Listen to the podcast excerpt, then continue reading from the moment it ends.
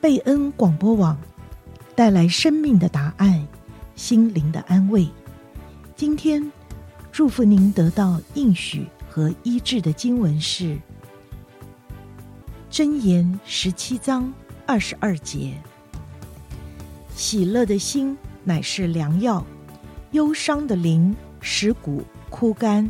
《箴言》十七章二十二节。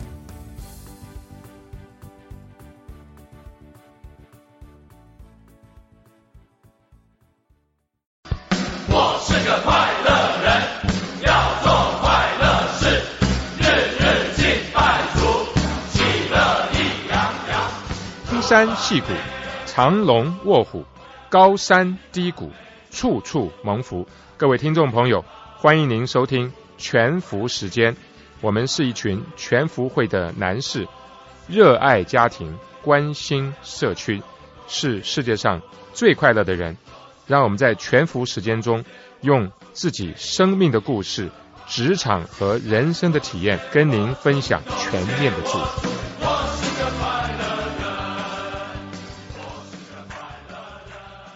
全福时间的听众朋友，大家好，我是刘仲伟 Paul。今天晚上在啊、我们全福时间，因为我们的这个老 partner 这个 Billy 现在回台湾省亲啊，所以今天就我来这里跟各位访问一位我们都认识的好朋友，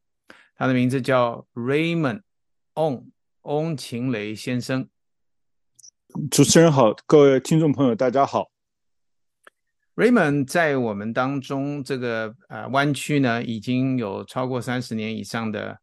房地产经营的经验。那他也是我们的好朋友。那先讲他的名字啊，Raymond，你这个名字蛮特别的。翁是这个主人翁的翁，晴雷啊，这个晴是一柱擎天的擎，也就是举起来顶得住的意思。那那个雷呢，是打雷的雷。啊，我们小的时候常开了一个玩笑，就是说在考试的时候写你的名字呢，可能就要先写一分钟。对，我要写大概一分半。那这个呃，Raymond 其实也是我们家的朋友哈，因为我的哥哥在买湾区的房子的时候，他就跟我说，就是你买的啊，你帮助他，你还记得这个事吗？哈，当然，当然，哎，我们是高中同学，是好朋友。是啊，那后来我自己的后来搬到离开了 Milpitas 以后，我去买房子的时候，也是很巧的找了你们，那个时候叫做 Real Realty Champion 啊，Realty World Champion，Realty World Champion。那现在您的公司叫做什么呢？哦，我们这把那个名字简化叫做 RWC Property Service，因为我们现在包含呃多元化的这个。呃，工作项目包括住宅买卖、房地产投资和房房屋租赁管理，所以呃，这个这个名字就是包含了各各个多元化、全方位的服务。嗯，而且好像你们现在变成一个家庭的一个呃事业了哈，包括你太太李燕那，也是我们的好朋友啊，现在连你的孩子是吧哈？那我们也认识很多的朋友，也在你那里来做。啊、呃，你的助理等等，是我们的团队现在扩充到十一个人的团队。那主要是我跟我太太在打理。那我我的儿子现在在接班的工作呀，很幸运。是的，这个讲到很幸运，也可以说是当有自己的孩子啊，下一代的能够跟我们一起啊，不要说光是接手，而且能够跟你一起做 partner，这个。啊，建立这样一个更深刻的关系。那我们今天在可以，我是觉得 Raymond，我们今天访问你是因为觉得你在这个湾区，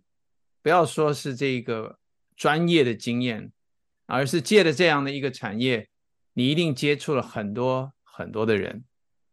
啊，你一定也看过各种各样的这个所谓的上下起伏 （ups and downs）。那所以今天呢，想跟听众朋友呢一起跟你来聊一些。啊，从你的人生经验当中，也许学到的一些故事啊，让我们能够一起来这个啊分享这样的故事，好不好？我们今天就从呃，也许先从你的总观的来讲，你觉得啊，你这样经营这样的一个事业以后到现在，你的对你的人生啊，回头过来看呢、啊，啊，说还有接触到的朋友、接触到的客户啊，还有包括你的家庭，这一切，你有没有一个总括的一个感想？呃，这个是呃很很大的问题哈，我们大题小谈。我想，呃，对于我来说，呃，成功的成功的秘诀，其实大家都谈到过啊，呃，就是你要专业嘛，在在本职的学能上面。要继续不断的精进努力，学习新知识，特别是在呃矽谷这样子的环境里面，你一定要日新月月新，强化本质学能，然后努力。但是我想，我曾经问我自己哈，我失败的地方是什么？那我就谈我自己失败的这个这个呃过程，然后呃分享一下我自己失败的感受。好，哎，听起来这个很有趣了哈，就越听就觉得引人入胜了。那要不要我们先从这个你所观察到的客观环境啊，呃，先呃来说说看哈。客观环境，我们过去这三十年，我我记得我们经历过两次呃金融跟股票市场的风暴嘛，啊，你都经过那段过程。呃，我想，呃，我我入行的时候是一九九零年，然后那个时候是第一次。呃，戏骨的那个失业潮，呃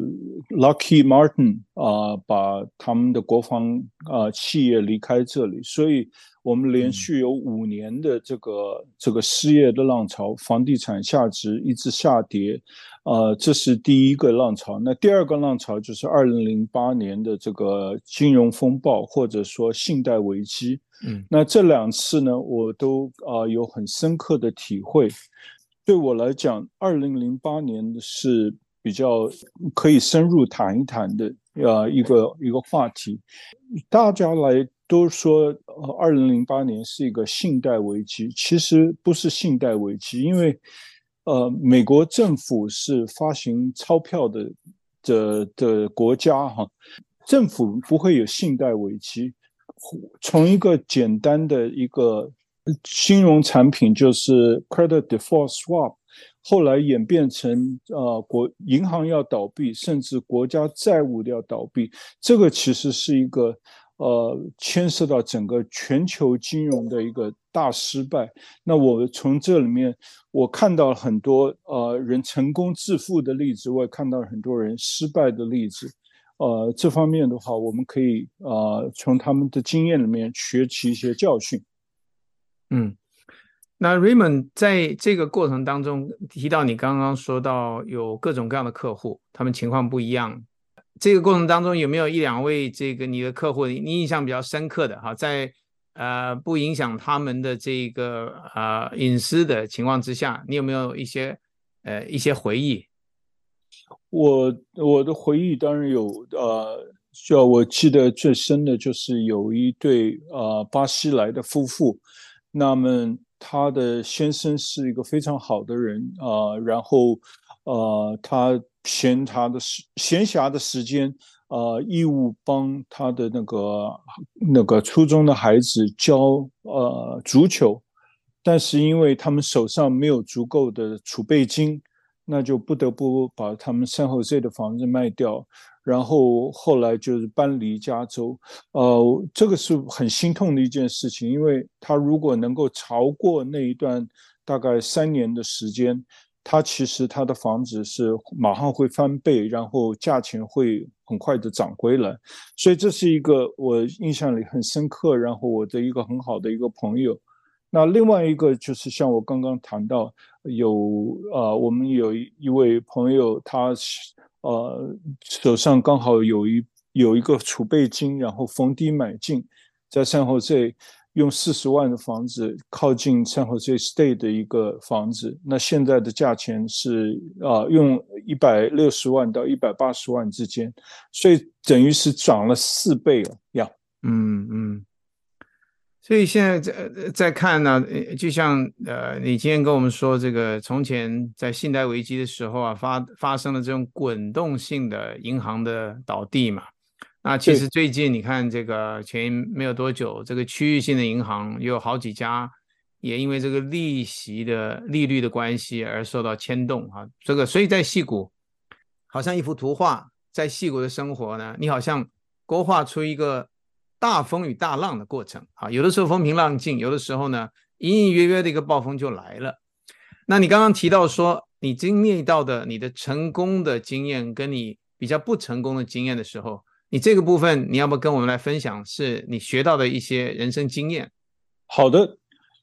对于成功部分，我刚刚已经讲过了。呃，成功就是不断的追求新的新的挑战，然后努力，呃，全力以赴。那我想对我个人来讲，我觉得失败的部分。我可以提醒观众朋友，就是啊、呃，因为做生意就是与人打交道嘛。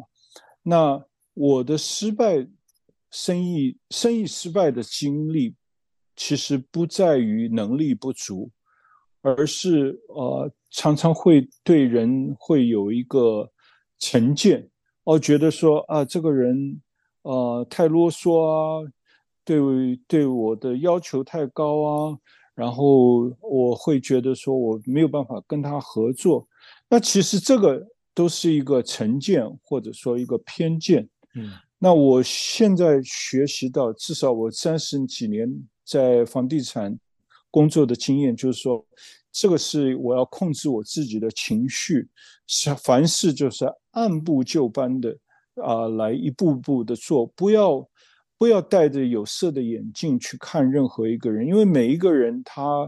都有他自己的呃想法跟做法。那我们能够做的就是尽量配合别人，那不要把自己的情绪带到一个呃做生意买卖。那我想，就是工程师来讲的话，你可以问问自己，你对一个同事是不是有偏见？或者你觉得你的老板对你很苛刻，那这是不是情绪的问题，还是说你有实事事实的根据？我觉得这个是，呃，我们自己要努力要克服的一部分一个部分。呀，我觉得 Raymond 这一段是一个非常宝贵的一个一个分享啊。我觉得在我们年轻的一些族群当中比较少听到，也比较少经验到，因为这个在学校里是不会教的。啊，这个是在实际上在世界上，在职场里面跟你的客户相啊，你才会学到的。那你刚刚说到这个成见呢，是说啊，人的我们对于人的外表、他的包装、跟他讲话的态度、跟他的程度啊、教育啊、这个文化背景，是不是？你是指这些方面？可能我们会因为过去其他人身上的经验，然后。逐渐投射到另外一个人的身上。哦，对，我的意思就是这样子，因为我们看到一个人的时候，我们常常用的一见钟情，呃或者情不自禁。其实你会遇到一些情境，你马上会有一个情绪反应出来。这个情绪反应快到你连想都没有办法想，你就会有这个反应。那这个这个反应其实。不是根据事实来的，可能是从你的原生家庭来的，甚至你的父母，呃，隔代遗传来的。那这个情绪反应其实是需要受控制。那我我我我学我学到的就是说，你不要太快的情绪反应，给自己一个冷静的空间，然后冷静的来思考说，哎，到底是怎么一回事？我为什么有这样子情绪反应？要反问反问你自己。嗯，那譬如说了，有一些你的客户，假如说他对你，你当然你的客户都是你很多你不认识的嘛，哈，有一些刚开始的时候，哎，你发现哇，他的要求很多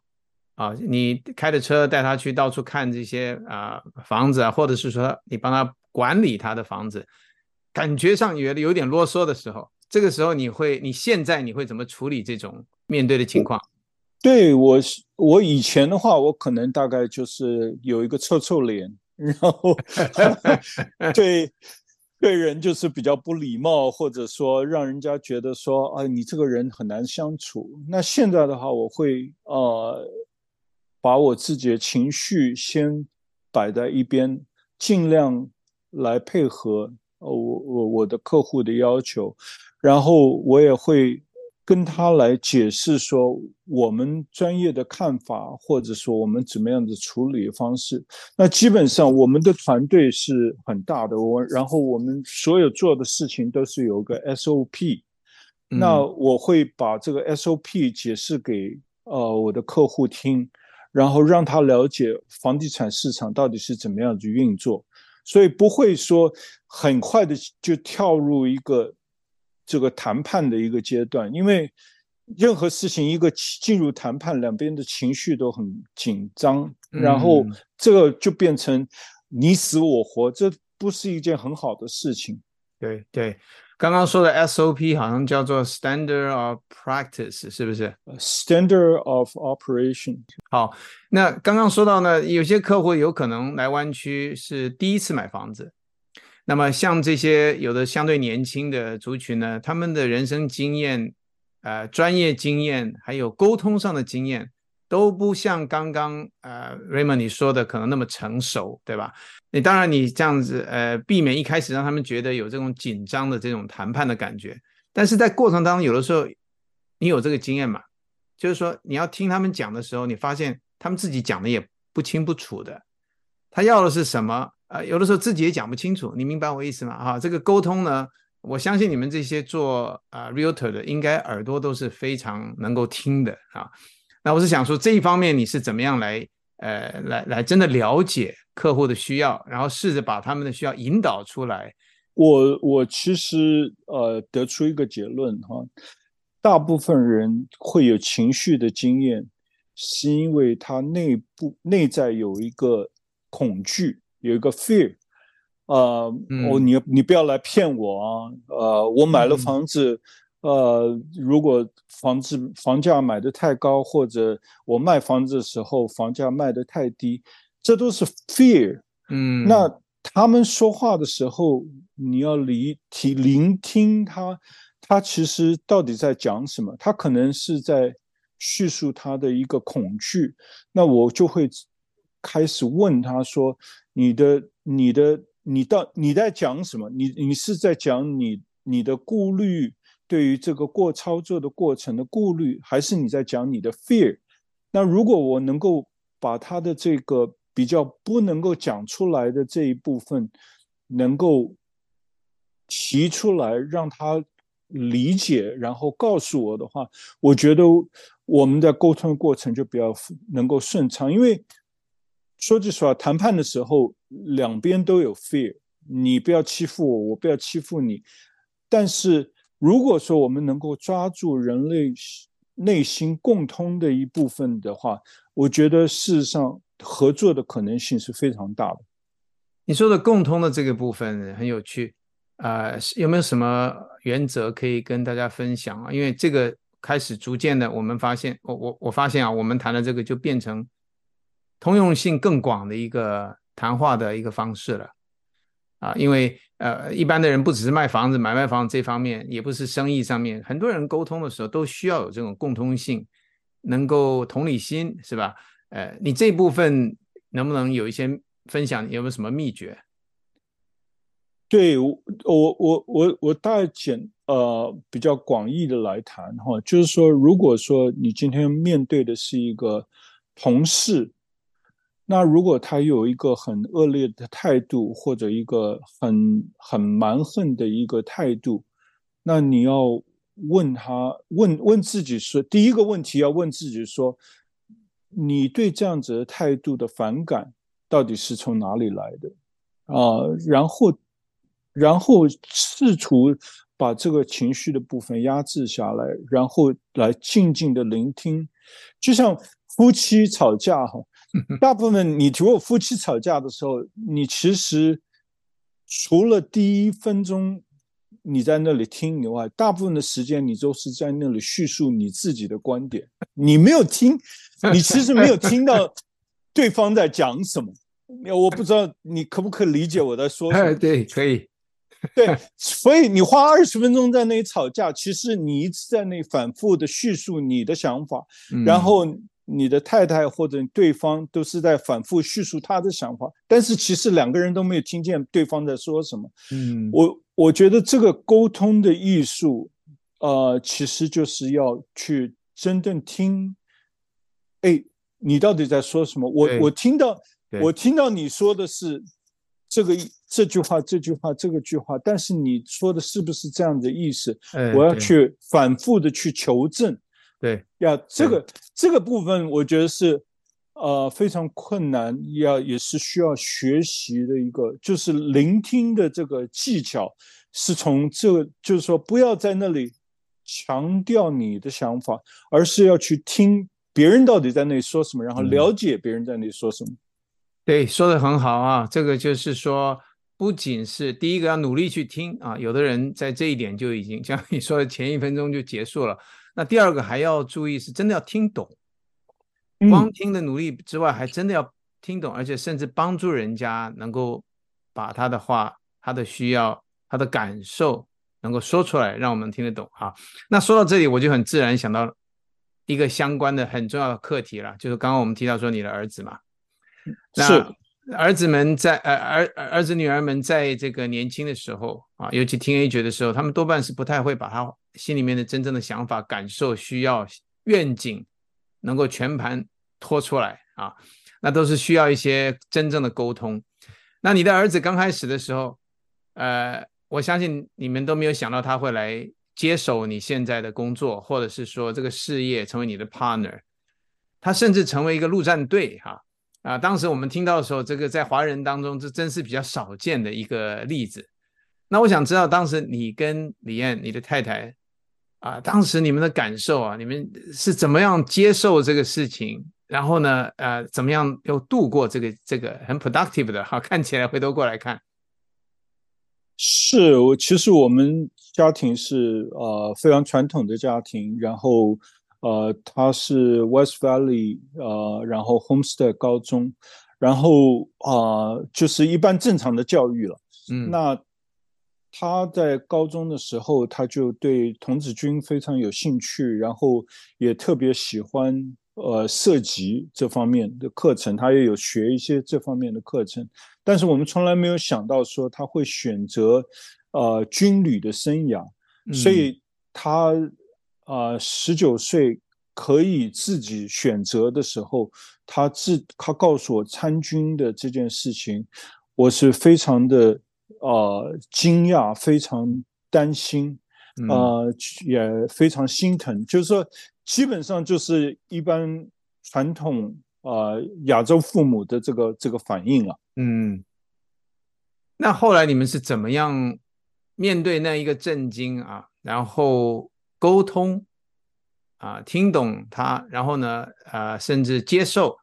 啊，这个过程很快的跟我们讲一下哈，这个一摇过去，一晃一晃就是十几年的事情嘛哈。是，我我知道不容易讲，但是你试试看。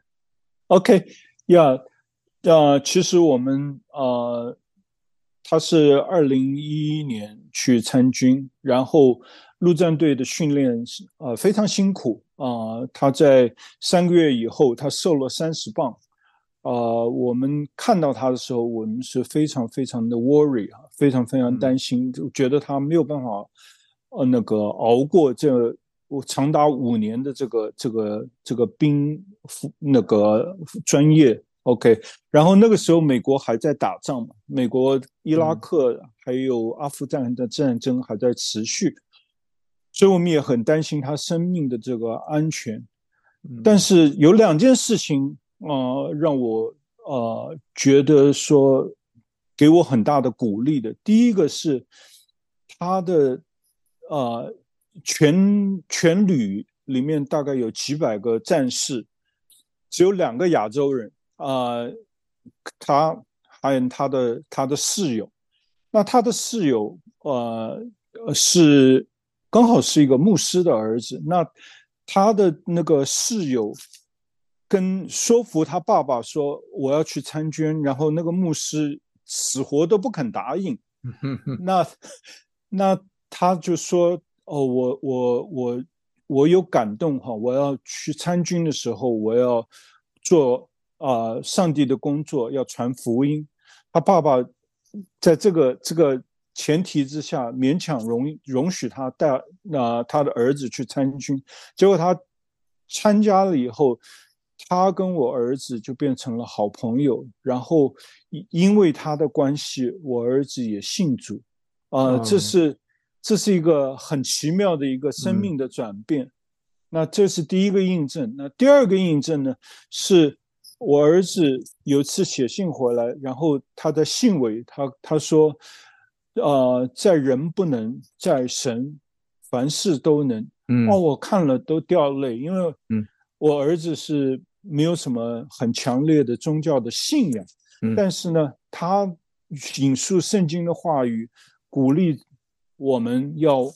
呃往前看，然后要相信他的决定。嗯，那我们就呃就觉得说，我们应该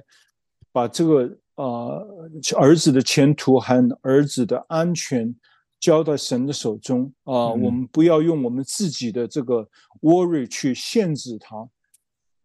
呃呃，这个真的是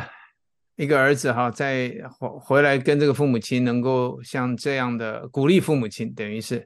那你好像也看到过，呃，他好像有一些这个。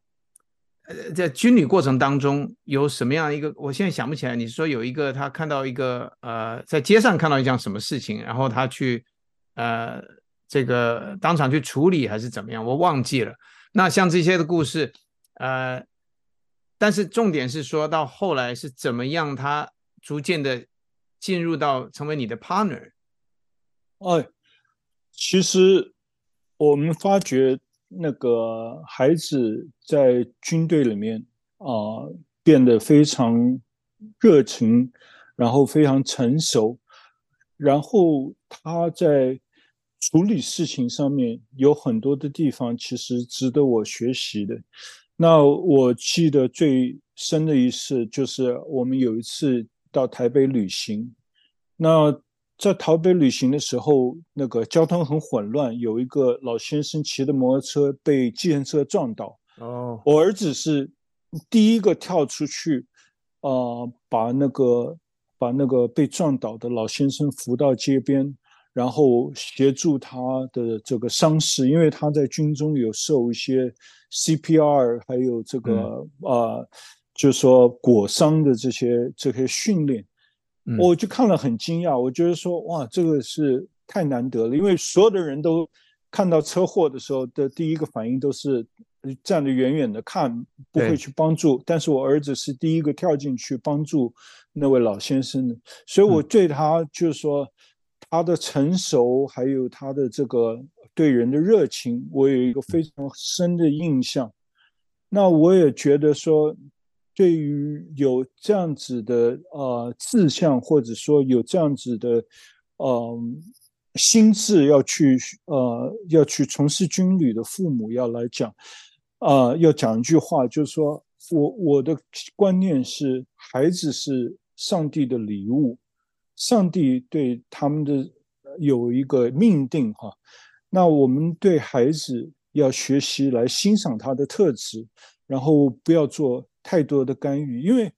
我知道我身边很多朋友都说啊，我的我的儿子要一定要去哈佛，不不上哈佛，呃，就呃就有呃就没有没有办法在这个社会立足。我觉得这些其实是一个不不不需要的一个干预，然后也会对孩子造成很呃很大的困扰。我我现在会比较比较用一个比较开放的心态。来接受孩子。好，谢谢 Raymond 啊，听众朋友，今天我们真是很荣幸听到这个 Raymond 先生啊，他在翁晴雷先生在我们中间的这样一个访谈啊，他借着这个丰富的三十年房产投资管理的呃租赁等等的经验呢，今天跟我们分享了很多平常我们听不到的，不只是商业上的一些呃知识，而是。如何与人真诚的沟通，听懂人内心的需要，到后来呢，还从这里面谈到他自己孩子，啊，借着一个他原先没有想到的军旅生活，成熟茁壮，而且开始有胆识。那开始现在回来以后，成为他 Raymond 他们家庭这个事业的公司的 partner 啊，他这个呃，我想这一切都是呃这个过程呃不是原先我们能够所计划所安排，但是却是一个最好的结果。好，呃，今天我们的访谈就到这里结束啊，呃，翁弟兄，翁先生，请你也跟我跟我们朋友们说一声再会吧。哎，谢谢你给我这个机会，呃，我们祝大家身体健康，事业顺利。好，谢谢大家，晚安，晚安，谢谢您，下周四再见。